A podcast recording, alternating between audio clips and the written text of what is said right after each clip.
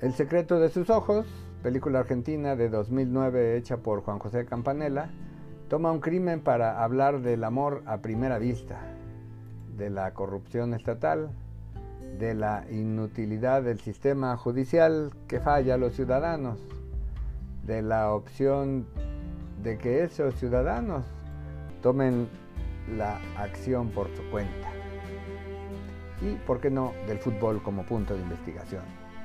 Bajo las magníficas actuaciones de Ricardo Darín y Soledad Villamil, la trama sucede en Buenos Aires a partir de un asesinato realizado en 1974 y cuyas repercusiones judiciales y personales se prolongan en el tiempo como ondas en el agua, siempre presentes aunque en la superficie no puedan verse. Acompañados por el siempre eficaz Guillermo Franchella, famoso por su comicidad, pero que aquí demuestra el pulso de un actor sobradamente hecho, hacen universal una trama claramente argentina, pues una escena clave se desarrolla en un estadio de fútbol, deporte preferido de argentinos con una larga historia nacional que tiene tintes propios. Detalle mínimo ante las varias tramas y subtramas del filme. La multiplicidad de lecturas que tiene este filme hace comprensible que obtuviera muchos premios. En 2010 ganó el Oscar a la mejor película extranjera. La premisa central es la mirada que comprende. El policía investigador se enamora apenas conocer a su superior. Es esa mirada de amor lo que definirá la historia. Logra así el filme partir de un supuesto universal. Todas las literaturas hablan de los ojos como la puerta del alma, las ventanas del corazón, y otras metáforas para decir que quien sabe mirar puede conocer al otro y así al mundo entero. Basta que él vea a su jefa para saber en ese instante que nunca tendrá otra mujer en el corazón, aunque en su autocompasión se defina como insuficiente para una fémina con tantos atributos intangibles, económicos, sociales y estéticos. Todos lo saben enamorado, pero él nunca lo dirá, a pesar de ser conminado a ello por la mujer que luego de muchas peripecias lo invita a hablar. En esa mirada descubre también a sus compañeros corruptos y entre ellos a su único amigo, incluso con la certeza de saberlo irremediablemente perdido por su alcoholismo. Y aunque él muere trágicamente es por su amistad y su deseo de ofrendarse para salvar al amigo policía, lo que acaba causándole la muerte a manos de unos asesinos del sistema corrupto. Es la misma mirada del investigador quien identifica al asesino de la mujer y lo hace de una manera peculiar. En muchas fotografías donde coinciden víctima y victimario, conocidos de toda la vida, él la mira de tal modo que el buen observador comprende que él debió ser el homicida. Ojos que ven ojos y que miran el alma opresora y asesina. Pero es difícil dar con él, pues ha desaparecido.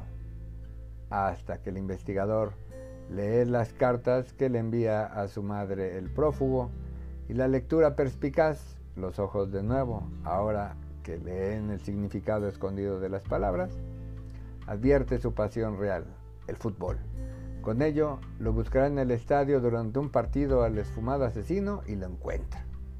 Después, en comisaría, luego de que él negara los cargos y le hiciera ver al investigador que no tiene evidencia en su contra, la jefa aparece, con el escote ligeramente abierto y la mirada sórdida del delincuente lo traiciona, pues ella advierte que quien le mira hacia el pecho no es un hombre de fiar. Una confrontación indirecta verbal donde lo tilda de alfeñique, de torpe, de feo, de tener el miembro pequeño e inútil y de ser un ente despreciable al que nunca le hubiera dado entrada la hermosa asesinada, logra que el criminal le exponga primero verbalmente y luego físicamente al bajarse los pantalones que no es quien ella dice y que en su ánimo de exaltarse acepta haber matado a la mujer. Pero la justicia no llega, pues cuando hay cambio de régimen, los policías ven en televisión al homicida. Ha sido perdonado por los servicios hechos a políticos corruptos. Esto obligará al viudo a actuar. El filme funciona porque presenta un sistema judicial en manos de personas comprometidas, pero hace ver que la justicia es un lujo que ciertos sistemas políticos no pueden darse. Funciona la película porque logra varios finales de trama que llevan al espectador a seguir esperando la conclusión. Funciona por las logradísimas actuaciones. Funciona porque habla de la importancia ciudadana en la búsqueda de justicia, no de legalidad. Lo que legalmente funciona puede ser injusto, lo que es una injusticia podría ser útil legalmente, especialmente cuando se trata de sacar estadísticas favorables. Quizás el mejor nivel de la película sea el de la realización personal de esos funcionarios que ofrendan su vida entera a la labor judicial, aquí en lo personal. El aguerrido investigador es un acomplejado que nunca se atreve a decirle a la mujer lo que ella sabe y que espera escuchar, que la ama como ella a él, pero ante el silencio la vida emocional desperdiciada. Por otro lado, el borracho autoinmolado en nombre de la amistad, quizás en esa sociedad el único amor del que se puede hablar sin miedo al rechazo.